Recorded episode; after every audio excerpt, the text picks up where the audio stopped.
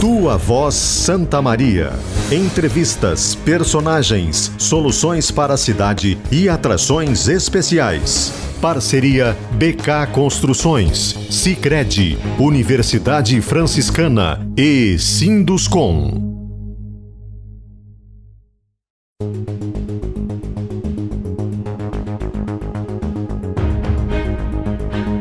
Amanda Boeira.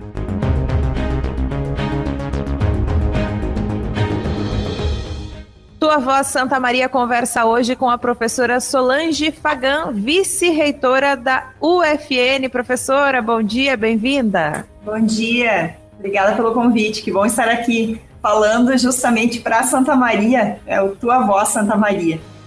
Verdade, junto com a gente, uma conhecida já, tanto da Rádio Gaúcha quanto da UFN, Andréia Fontana, gerente de jornalismo do Grupo RBS na Serra Gaúcha. Bom dia, bem-vinda de novo, né? Já, já conhece tua voz, Andréia.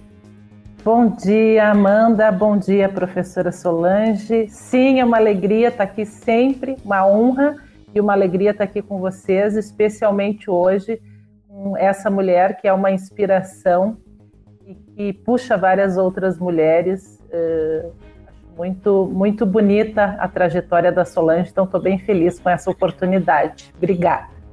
Professora, eu começo falando sobre esse orgulho, até como a Andrea falou, né, sobre esse destaque que a senhora tem no cenário nacional, no meio da ciência, né? Como é estar aqui no, no centro do estado, mas tão longe do centro do país, e mesmo assim conseguir, parece que furar aí uma barreira de, de, de limites geográficos e a, se apresentar, né? Estar tá à frente de tanta coisa, com tanto destaque sem sair aqui da Santa Maria.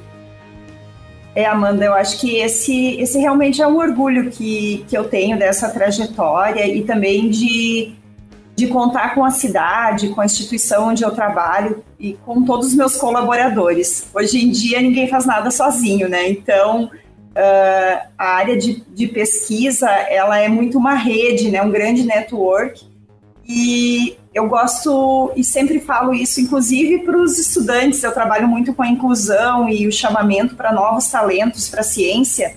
Que nós podemos ser cientistas, nós podemos ser pessoas de referência, independente de onde estivermos, né, da, da configuração geográfica. E Santa Maria é um grande berço de cientistas, é um grande berço de, de destaques. Claro, a gente uh, sempre busca tornar isso referência. Então, é, realmente é um orgulho para mim estar entre esses destaques, mas também usar isso para atrair outras pessoas, outros jovens e para essa área de pesquisa. E como é que esse trabalho de, de, de alfabetização e, de, e de, de trazer mais gente para a ciência, mais mulheres para a ciência acontece, Solange? E como, e como esse trabalho te recompensa? Bom, eu, na verdade, eu tive assim uma.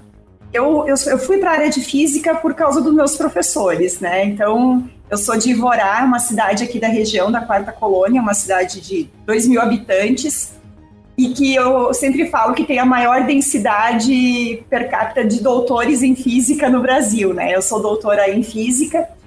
E, e a gente sempre teve um grande incentivo por parte dos professores, estimulando alunos que tinham o perfil para seguir essas áreas. Então, eu acho que esse, quando eu finalizei meu doutorado e comecei a trabalhar na pesquisa, eu ganhei o Prêmio L'Oréal de Mulheres na Ciência. E como a Amanda falou, foi inclusive um susto para mim, porque foi a primeira edição no Brasil e eu estava concorrendo com pesquisadoras de todo o Brasil, com jovens pesquisadoras, isso em 2006. E quando me, ligaram dizendo que era da Academia Brasileira de Ciências, eu pensei, ué, o que, que, que aconteceu? Alguma coisa? E não, era para me avisar do prêmio. Então, eu me inscrevi e tal, mas eu nunca imaginei, por ser do interior, por estar numa universidade privada, que tem um grande preconceito também quanto a isso. Então, esses vários fatores. E a partir disso, tive um grande destaque na mídia, na cidade, em várias revistas, até porque era o primeiro grande né, movimento nacional sobre mulheres na ciência. Tive muitas oportunidades de eventos no exterior também, por exemplo, reuniões de prêmios nobres, onde tinham lá 25 prêmios nobres de física ou química, que era algo que nunca imaginei na minha vida que teria essa oportunidade. E eu pensei, eu preciso agora traduzir isso para outras pessoas, porque essa oportunidade de ter estudado em escola pública, ter feito uma pós-graduação e de alcançar tão cedo esse sucesso, não é só para mim e aí eu usei um pouco do exemplo que eu tive para seguir essa área, trabalhar com as escolas, trabalhar com os professores.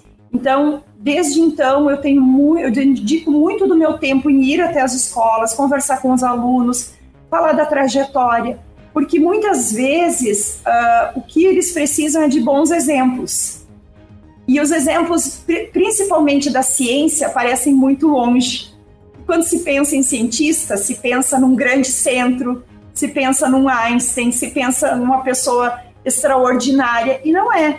A ciência está tá, tá muito ligada à nossa vida, as pessoas gostam muito de ciência, mas às vezes se afastam muito, até pela, pela sociedade criar esse mito né, de que a ciência é algo inatingível, é algo difícil. E graças a isso eu já trouxe muitas estudantes mulheres muitos estudantes homens também para a ciência e para a universidade com esse papel. Então, eu acho que eu, eu me senti no, nesse dever de ter isso. E essa é uma recompensa, assim, ó, cada vez que você fala com alguém que disse que seguiu a carreira ou que aprendeu o que é ciência, eu trabalho muito com nanociências, então que é uma área que chama atenção por si só, e ver o olhinho de todo mundo brilhando é, é demais, assim, é, é a grande recompensa da ciência, por mais que ela tenha muitos espinhos também. Professora, nesse tempo de, de pós-verdade em que a ciência assim é questionada não com argumentos científicos, mas muitas vezes por interesses, muitas vezes por interesses de poder, por interesses políticos, eu queria que a senhora explicasse para a gente, assim como a senhora explica para os alunos, resumida, mas didaticamente, o que, que é a ciência e qual é o perigo quando a gente nega a ciência baseado muitas vezes em desinformação? Bom, a ciência, a gente tem que ter sempre em mente que ela é dinâmica. A ciência ela não é uma verdade única e fechada. E aí já começa um grande desencontro com a pseudociência. Quem tenta né, nos passar a pseudociência tenta nos passar uma verdade única e limitada, e não é a gente percebeu muito durante a pandemia o quanto a ciência foi se criando e recriando para resolver o problema do coronavírus. Então, isso é ciência, é construção do conhecimento, é colaboração, é, é, é organizar o conhecimento de uma forma que a gente usa o passado, mas transfere isso para uma grande uh, descoberta no futuro. Só que tudo isso é dinâmico, é movimento. Então, eu mesmo, eu produzo um trabalho hoje, daqui cinco anos eu mesmo posso chegar à conclusão que aquele trabalho ele precisava ser melhorado. Essa é a construção do conhecimento. E isso é, é complexo para quem não é da ciência dizer, não, mas ela estava errada. Não é isso. Então, assim como hoje, várias teorias vão e voltam, né? O próprio Einstein muitas vezes é questionado, uh, outros grandes cientistas. Por quê? Porque às vezes é difícil comprovar naquele momento e essa comprovação ela exige essa dedicação e esse dinamismo. Então, isso é muito complexo, porque a sociedade ela é muito imediatista. Ela quer a solução e ela quer a resposta. É ou não é? E isso não, não acontece na ciência. A ciência é essa construção, esse dia a dia. E aí todo mundo se acha cientista, né? todo mundo acha que pode chegar e dizer não, é isso está acabado. Então, essa, esse método, essa metodologia dinâmica é que muitas vezes uh, cria isso. Inclusive com os alunos, porque eu canso de receber alunos desesperados na minha sala dizendo, meus alunos de doutorado, professora, não tenho resultado nenhum, deu tudo errado. Eu digo, não, nada na ciência é errado. Tudo vai ser a teoria. A teoria pode ser que aquilo funciona ou não funciona. Eu sempre brinco, o meu o artigo mais citado que eu tenho na minha carreira, eu falei algo que não funciona. Eu disse, ó, esse material não funciona, e é o artigo mais citado que eu tenho até hoje. Então, é, essa é a construção da ciência, esse é o método, e ele é algo aberto. Só que a gente precisa falar em algo aberto e algo que realmente é verídico. E aí entram essas teorias de conspiração, assim, esses grupos uh, de WhatsApp que sabem tudo de ciência, então. E eu, eu escuto muito. Às vezes eu até escuto e fico quieta, mas às vezes eu não aguento. Eu acho que o cientista tem que fazer isso também, tem que reagir e mostrar realmente onde. O que, que é o papel da ciência. Essa é outra função, né, professora? A gente conversou já com também com, com outros professores, com o pessoal da área médica, principalmente, que fala que além de, da sua função ali laboral, a também ter, e, e como função oficial, assim, é. essa defesa da ciência, né? Porque a gente tem essa situação de que as pessoas elas estão debatendo sem um, uma base, sem um fundamento. Então acaba se tornando uma necessidade, né, de, de fazer parte, de dar o contraponto e até de explicar, porque no fim é isso que tem que fazer, né? É explicar o porquê que não faz sentido. Mas a minha pergunta é aqui em Santa Maria, porque a gente tem na nossa cidade, como já falamos, muita gente que pensa muito, muito, muita inteligência passa por aqui. Se não fica, pelo menos circula, né? Também temos esses, essas discussões assim mais complicadas aqui em Santa Maria também? Sim, temos em todos os lugares, inclusive no meio acadêmico. Às vezes a gente acha que isso está restrito. Temos muitas pessoas que são resistentes à própria vacina. Dentro das próprias universidades, nós temos grupos que são contra a vacina. Então, até porque desconhecem. A gente tem uma, uma questão muito próxima hoje, que é a vacina uh, com RNA, né? Que é o que tem nanopartículas. Então, o que, que, se criou nos grupos? Que as nanopartículas são nanorobôs que vêm destruir o corpo, são tem uh, inclusões de nanochips e tal. Uh, total desconhecimento. Assim, esse estudo que desenvolveu esse tipo de vacina existe há mais de 20 anos. Então, não é um, um, estudo que saiu de uma cartola, que é o que as pessoas dizem, a vacina foi desenvolvida em um, em um ano, seis meses. Não é isso então, são estudos muito bem estabelecidos que uh, levaram, sim, a essa aplicação, mas são coisas totalmente irreais que as pessoas colocam, né? Tentam desqualificar o trabalho do cientista, o trabalho da ciência e o trabalho também desses materiais, né? Por exemplo, como a área de nanotecnologia. Isso é uma coisa que nos assusta muito, né? Quem é da área as pessoas desconhecem e, e colocam assim. Inclusive, a gente escuta discursos, eu recebo muito isso, de pessoas que se dizem cientistas da área. A senhora pode explicar para a gente, para o nosso ouvinte, o que, que são essas nanopartículas? Bom, vamos pensar o seguinte: nós estamos, uh, todos nós nos enxergamos, nos visualizamos que nós estamos na escala macro, que a gente chama macrométrico. Então, nós estamos, na escala do metro. Eu tenho 1,70m, vocês têm lá 1,60m, 1,70m, 1,80m. Então, nós nos relacionamos nessa escala macroscópica. Se a gente começa a pegar essa escala e diminuir muito, nós chegamos na escala micrométrica, que é do micro, que é a escala da célula, por exemplo, da, da célula do sangue, que nós não enxergamos mais a olho nu. A gente precisa de um microscópio que tem lá um laboratório de biologia, que a gente consegue visualizar. Agora, se nós diminuirmos mil vezes mais, ou seja, um bilionésimo do metro, nós chegamos na escala nano. Então, vocês pensem, a escala nano é um bilhão de vezes menor que a escala que a gente. É como se eu dividisse isso em um bilhão de partes. É algo muito, muito, muito pequeno. Eu não enxergo a olho nu, não enxergo com aquele microscópio tradicional de laboratório, e eu preciso de outras tecnologias. Isso permite a gente explorar essa área, esses materiais, com outras propriedades, coisas que não existem na escala micro, na escala macro. Então, eu consigo mudar de cor. O ouro, que é dourado, quando ele está na escala nano, ele se torna verde, ele se torna vermelho, ele se torna azul. Depende de como é o tamanho dele. Só que aí começa o grande drama. Ele é tão pequenininho que ele é muito menor que a célula viva. Ele é muito menor que a escala da vida. E aí começam os grandes dramas de que eu estou trabalhando com material muito pequeno, que não tem limite biológico a princípio, mas eu consigo direcionar. Então ele é muito importante para quê?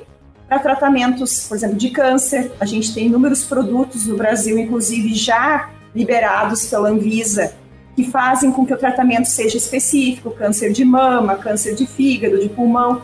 Isso melhorou muito a performance de tratamentos. E no caso das vacinas, para que, que ele serviu? Se a gente pensar o nosso RNA, ele é algo que está dentro da célula, no núcleo. Quando a gente estudou biologia, ele é algo muito, muito pequeno. Para fazer essa vacina, a gente precisava de algo que estabilizasse esse RNA, que deixasse ele lá uh, conciso e que ele liberasse ele para o meio. Aí entrou a nanopartícula, que é o material que estabiliza esse, RNA. E aí se criou todas as teorias de conspiração. Bom, por que, que nós precisávamos de baixa temperatura? Por quê? Porque essas partículas e esse RNA, para manter suas propriedades, precisam dessa baixa temperatura. O que, que foi? A... Então, no início, tinha que ser um freezer menos 80, menos 40. Uh, muito rapidamente, os cientistas conseguiram trabalhar nessa estabilização, aumentando a temperatura. Então, por isso, hoje a gente consegue ter vacina da Pfizer, da Moderna, em todos os postos de saúde do Brasil e do mundo, que há um ano atrás era impossível. Então, percebam que são tecnologias, são junções diárias que vieram para trazer essa modernidade que já estava sendo desenvolvida. As nanopartículas que se usa existem há mais de 30 anos, 20 anos. Hoje é possível colocar um chip dentro de uma nanopartícula? não nesse chip que se fala, né? O que, que a gente pode fazer? Eu posso rastrear, eu posso fazer um biosensor, por exemplo. O que é um biosensor? Eu coloco lá um material que quando ele chega num determinado lugar, ele me dá uma informação. Por exemplo, existem uh, biosensores do próprio vírus e Covid. Ele chega lá, eu tenho um antígeno com anticorpo, ele conecta e me diz, dá lá uma informação. Existe o vírus, não existe o vírus. Então, isso é o, o chip, entre aspas, né? É esse biosensor. Hoje existem, por exemplo, biosensores para glicose. Ao invés de você todo dia fazer lá o piquezinho, quem tem diabetes, você implanta né, um pequeno sensor e ele vai te dando, né, a partir até de uma, um sensor infravermelho externo, como até um celular, hoje já tem essas tecnologias, você consegue identificar o nível de glicose. Alguns, inclusive, ele já libera a glicose necessária para manter aquele nível.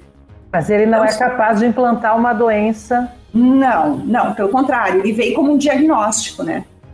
Professora, a senhora fala com tanto brilho nos olhos sobre tudo isso que a senhora explica, que eu preciso saber se a senhora segue fazendo tudo isso dentro da UFN aqui, partindo aqui de Santa Maria. Os estudantes que chegam na universidade também têm chance de estudar essas nanopartículas? Com certeza. É, a gente, nós temos aqui na Universidade Franciscana, na graduação, nós temos todos os cursos da área da saúde, como farmácia, biomedicina, as engenharias, física médica, radiologia, todos eles têm disciplinas de nanociência e nanotecnologia. Que nós percebemos que se o aluno sai hoje da universidade sem saber o que é isso, o seu impacto, ele já está fora de, né, de ação em termos de, de impactos, até porque nós temos assim diagnósticos de tratamentos que já vêm com essas tecnologias. Nós temos também o mestrado em nanociências, que foi o primeiro mestrado no Brasil na área. Temos o doutorado também. E nos últimos, e durante a pandemia, eu não tinha o que fazer, até parece, né?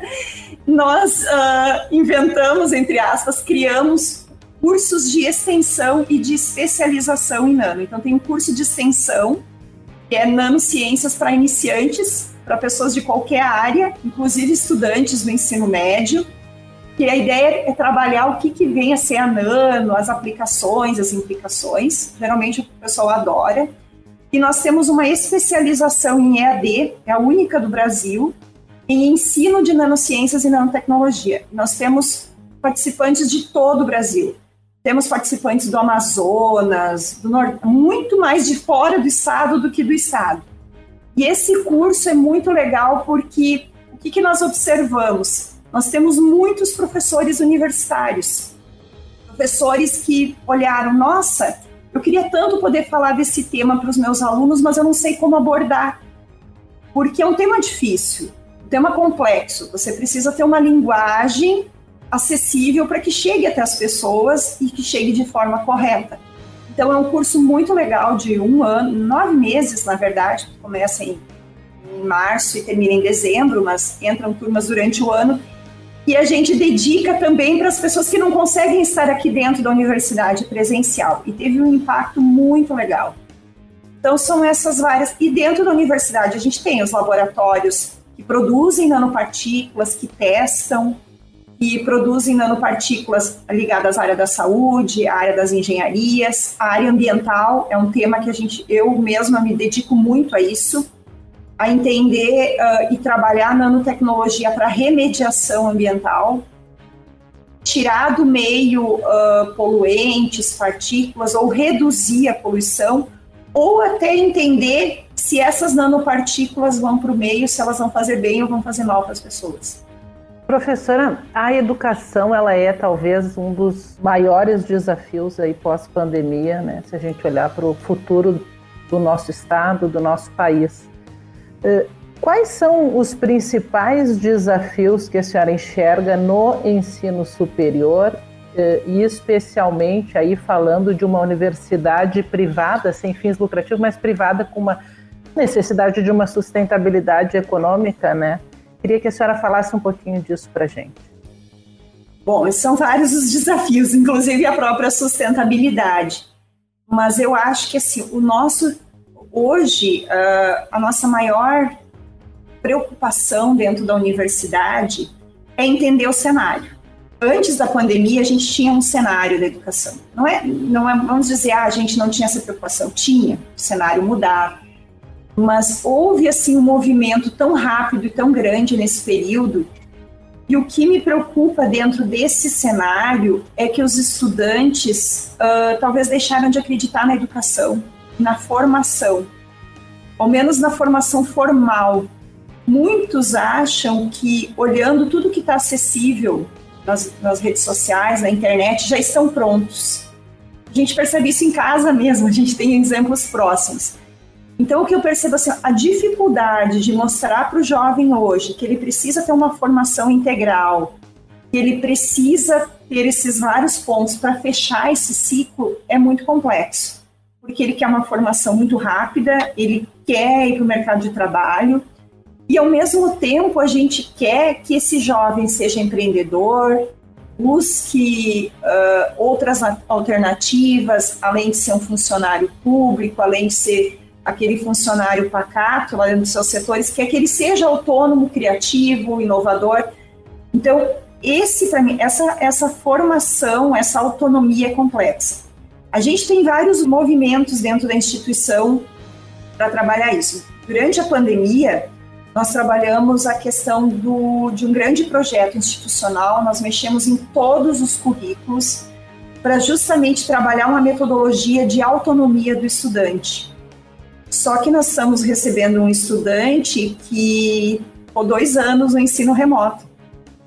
Então, uh, transformar esse estudante que veio lá de um ambiente muitas vezes isolado da sala de aula, uh, que desligava sua câmera, quase não interagia e também que não podia reprovar, transformar ele num estudante autônomo, esse é o grande desafio que todos nós temos hoje na Universidade Franciscana, dentro inclusive dessa metodologia.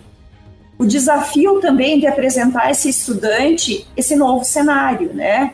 Esse cenário de que uh, as oportunidades são cada vez mais tecnológicas, e ele tem que ter esse olhar até sobre esses grandes temas, né, do, das convergências que a gente fala, né, das tecnologias. Então, é extremamente complexo. A gente também uh, tem a questão da evasão, né, porque o estudante ele entra com uma perspectiva e ele percebe que muitas vezes não é aquilo que ele esperava. Então, nós temos um trabalho muito forte também de acompanhamento desse estudante, de entender uh, o que ele busca, de buscar também dentro da própria instituição outras alternativas, transferências. Mas se a gente tinha desafios no início de 2020, os desafios agora são muito maiores. Imagino que a, a alegria de retomar a presencialidade seja compensadora, recompensadora, né, professora? Porque a gente teve aqui no, no Tua Voz Santa Maria, ainda no ano passado, a irmã Irani, e ela falava sobre os desafios de entrar no EAD e que a, a universidade ela já estava se mobilizando para isso há um tempo. Esse retorno, como a senhora disse, tem muitos desafios, mas ver a, os, os campi aí da, da instituição sendo preenchidos de novo dá outro sentimento, né? Volta a ser Santa Maria com cara de Santa Maria. Nossa, foi emocionante. Assim, na primeira semana, inclusive, nós fizemos uma recepção, a reitora e eu, a todas as turmas. Assim, nós reunimos todos os alunos para olhar no olho deles, conversar, falar da volta. E foi muito bom. Assim, eles chegaram para nós porque nós tínhamos, uh, nós fomos, nós tivemos períodos de, de volta e de paradas, né? Da saúde, os nossos estudantes não pararam. Eles uh, tiveram atendimentos, as aulas uh, a parte prática praticamente não parou, assim, parou um ou dois meses em 2020 e depois retornou, retomou odonto, medicina, uh, fisioterapia, todos os cursos da área da saúde. A mesma coisa em 2021, então a gente teve lá março, abril e depois retomou. Claro que as aulas como um todo, assim, de fazer esse chamamento agora, é todo mundo presencial, foi 2022.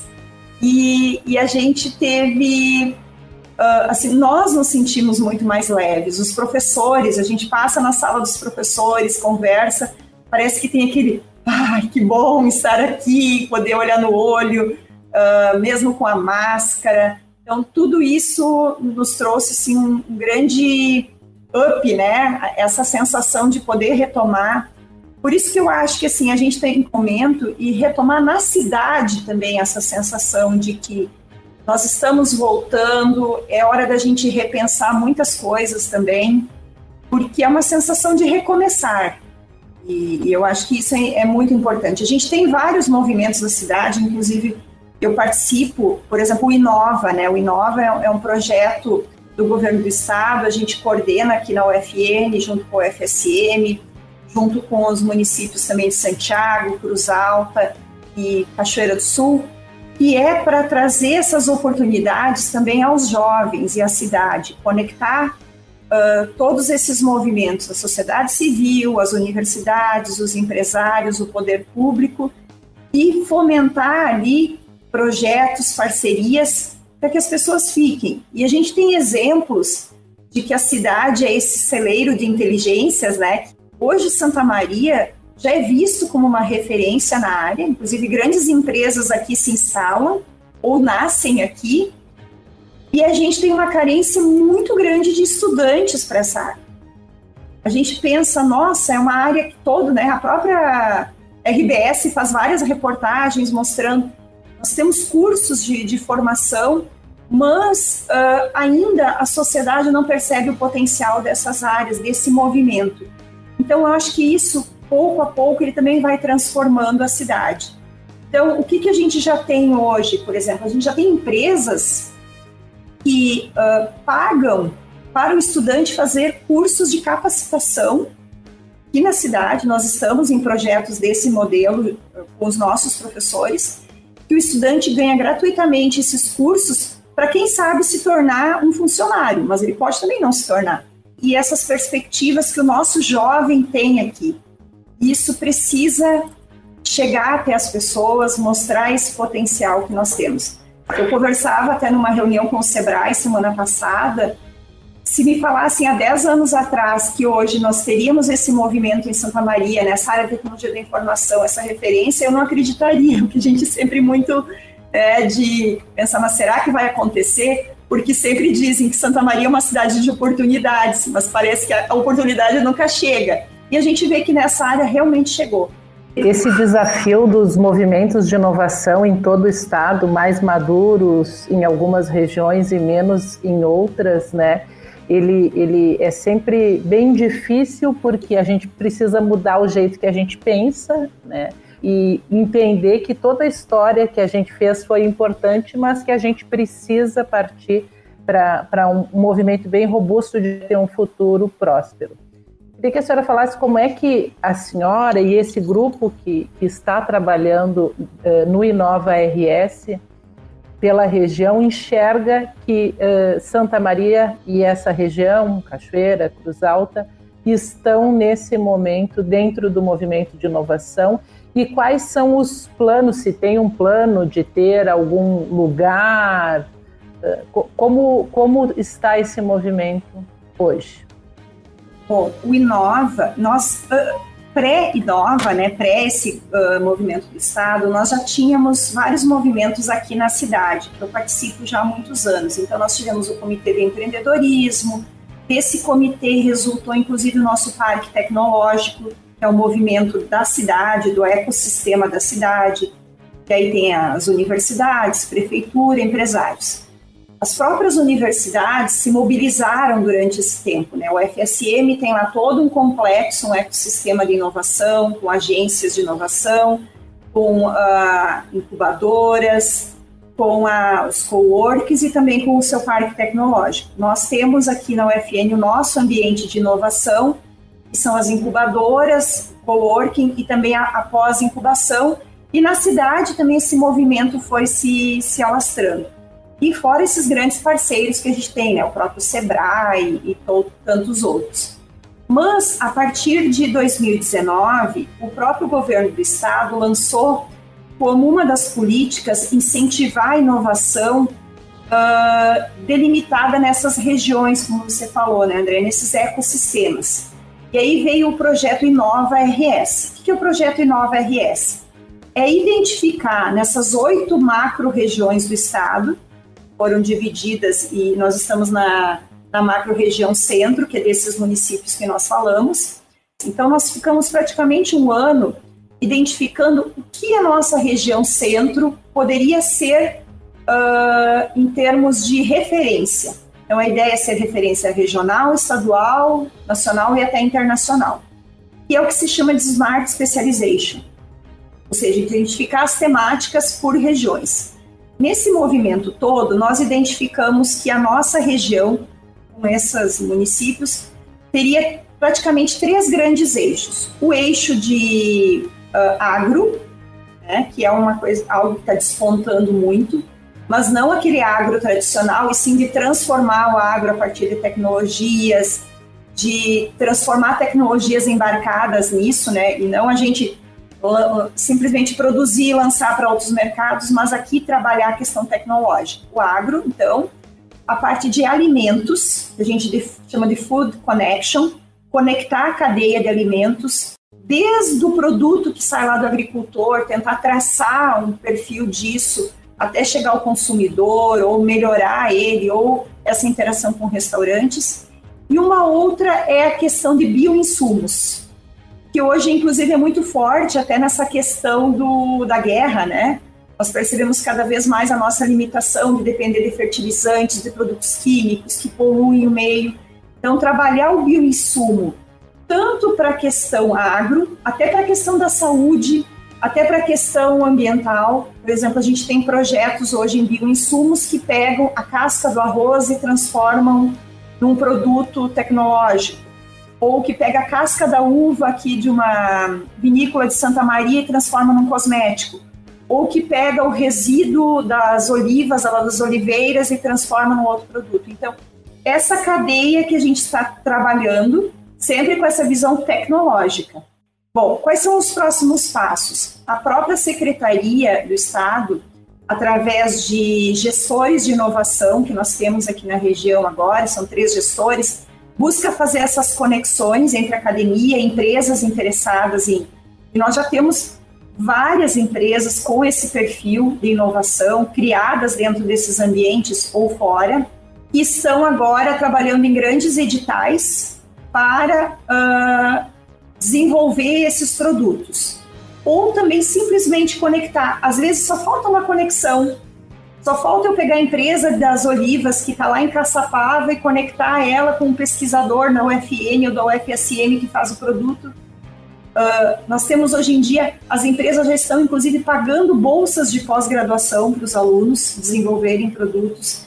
Então, esse movimento é um movimento que a gente acompanha de perto e está transformando. Talvez isso ainda hoje não é tão comunicado, mas nós já temos um impacto muito grande. A parte agro, a gente já tem inúmeras startups que já estão se tornando referências no Brasil. A parte de tecnologias, a parte de bio.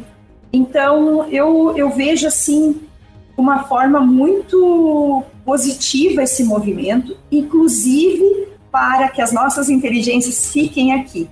Criar esse ambiente saudável, esse ambiente competitivo, mas de crescimento, para que a gente consiga.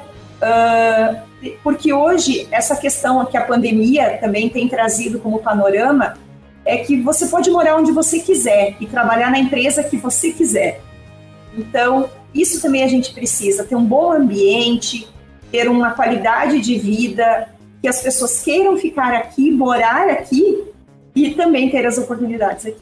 Então, de forma geral, esse é o panorama do Inova, mas ele sempre visa essa especialização. Então, esses temas não, não necessariamente são trabalhados em outras regiões do estado. Professora, a senhora falou bastante sobre essas conexões mas eu vejo também uma conexão muito forte da Universidade Franciscana com a comunidade aqui de Santa Maria. É, falávamos até fora do ar, né? Vocês estavam falando, na verdade eu estava aqui só olhando, feito boba, porque fiquei emocionada, sobre o Dia do Acolhimento, que foi feito lá no ano de 2014, pelo que tenho de memória. Quero saber, fora dos muros da instituição, onde está a Universidade Franciscana? Onde que a gente encontra essa, essa parceria da UFN com a comunidade? Bom, essa parte mais extensionista, mais comunitária, nós somos uma universidade comunitária, então tá na nossa veia também essa interse intersecção muito forte. Hoje nós temos grandes projetos. Um, grande exemplo é a Casa de Saúde. É um hospital né, da comunidade, é um hospital da cidade, onde nós temos assim um, uma presença muito forte dos nossos professores, dos nossos estudantes, da nossa instituição. Nós temos um número muito grande de residentes que são profissionais da área médica, fisioterapeuta, psicologia, que atuam. Então, na área da saúde, além desses ambientes, nós atendemos muitas pessoas nas nossas clínicas e também nos municípios. Um exemplo de um impacto muito forte durante a pandemia foi o próprio atendimento dos nossos saúdes. Nós tivemos a telemedicina aqui dentro da UFN, nós tivemos a campanha de vacinação. E quando a gente olha para a comunidade, a gente tem inúmeros projetos em vários pontos, desde o Exército, do, da área de comércio, da área de infraestrutura. Então, a área da educação, nós temos uma parceria muito grande com os municípios da região e com a Prefeitura de Santa Maria para a formação de professores e que isso sirva também de um atrativo para atrair novos estudantes de licenciaturas, que hoje também é um, um grande desafio, porque faltam professores, mas faltam alunos. Então, como tornar isso também? Então, essas parcerias e esse movimento é muito relevante. Então, hoje nós estamos em toda a sociedade, assim, de alguma forma por estágios, por projetos, uh, nos presídios. Então, a, a gente, se a gente for delinear aqui, é um grande mapa de inserção social que nós temos, que os nossos estudantes também tenham essa visão do voluntariado, da interação com a sociedade, que não seja um aluno formado somente aqui dentro da universidade, mas que seja dessa formação integral e dessa formação para o mundo. Eu preciso agradecer e, e, contar, né? Eu já tinha dito desde o início, ia faltar tempo, não adianta. É muita coisa, muita tem tanta tem tanto assunto para falar, mas agora eu quero saber só mais uma coisa. Saindo da, da UFN, tirou o crachá, bateu o ponto, foi para casa, o que que faz a Solange de casa? Ou sai, ou vai curtir? O que que gosta de Santa Maria? Vixe, Maria, aí é um problema. Ou volta correndo para Ivorá, também tem essa chance. Também, não, mas primeiro eu tenho que voltar para casa, que eu tenho duas crianças pequenas que sugam o meu dia. E aí é uma loucura, né? Então, Santa Maria ocupa muito do meu, do meu tempo e do meu espaço. Também eu a gente tem uma chácara em Itaara, que é aqui pertinho, então o fim de semana vai para lá, cada 15 ou 20 dias também vai para Ivorá, visitar a mãe, visitar os irmãos. mas é uma, uma rotina assim, essa é uma outra questão que é um outro programa, né? Como ser mulher, pesquisadora, gestora, mãe, e é um, é um grande uh, desafio hoje em dia, e é algo que eu trabalho muito também, né, com a, as mães e a ciência. Porque quanto a gente não é mãe, a gente tem o mesmo nível de, de competitividade que os homens, mas no momento que você é mãe, muda muito né, essa, as prioridades. Então, esse é um outro grande desafio. É onde eu curto Santa Maria, né? Meus filhos são santamarienses, então isso me dá muito orgulho também da cidade. Professora, muito obrigada pela nossa conversa, pelo seu tempo. Eu que agradeço. Fico muito feliz e gosto muito de estar em espaços como esse para mostrar né, o que, que a gente pode fazer aqui em Santa Maria, né? A, a nossa as nossas possibilidades, a nossa voz, né? Como diz esse programa. Então, eu acho que a gente tem muitas, muitas oportunidades. E esse é um chamamento para que as pessoas olhem sempre por essas oportunidades. Desafios nós vamos ter em qualquer lugar do mundo. Eu viajo muito, morei em outros até em outros países alguns tempos, algum tempo, mas eu acho que as oportunidades são nós que fazemos e nós que devemos buscar. E a nossa cidade tem muitas o que nós podemos ocupá-las a nosso favor, a favor da cidade, a favor da, das nossas crianças que são os futuros moradores daqui. Andréia, obrigada por estar com a gente de novo. Ah, eu tô sempre voltando, né, para Santa Maria ou para Itara, eu tô sempre voltando. É, eu sempre acompanho a Andréia nas redes sociais, a gente é amiga. Amiga. Que bom. Que tô bom sempre... te ver, Andréia. Ah, imagina. Eu queria só deixar um recado final por mais Solanges no mundo né? Que a gente tenha mais pessoas que fazem, que fazem pelos outros, que fazem pela educação, que fazem pela terra onde a gente escolheu estar. Obrigada, obrigada. O Tua Voz Santa Maria vai ficando por aqui. A Universidade Franciscana, que é nossa parceira, mais de 65 anos de tradição na formação de pessoas. O Tua Voz que vem também para a Cicred, onde o dinheiro rende um mundo melhor. BK Construções construindo a vida com você e Sinduscom, entidade atuante na maior indústria de Santa Maria e região.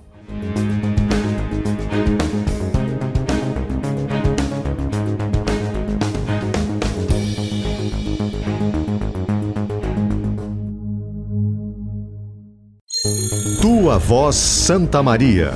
Entrevistas, personagens, soluções para a cidade e atrações especiais. Parceria BK Construções, Sicredi, Universidade Franciscana e Sinduscom.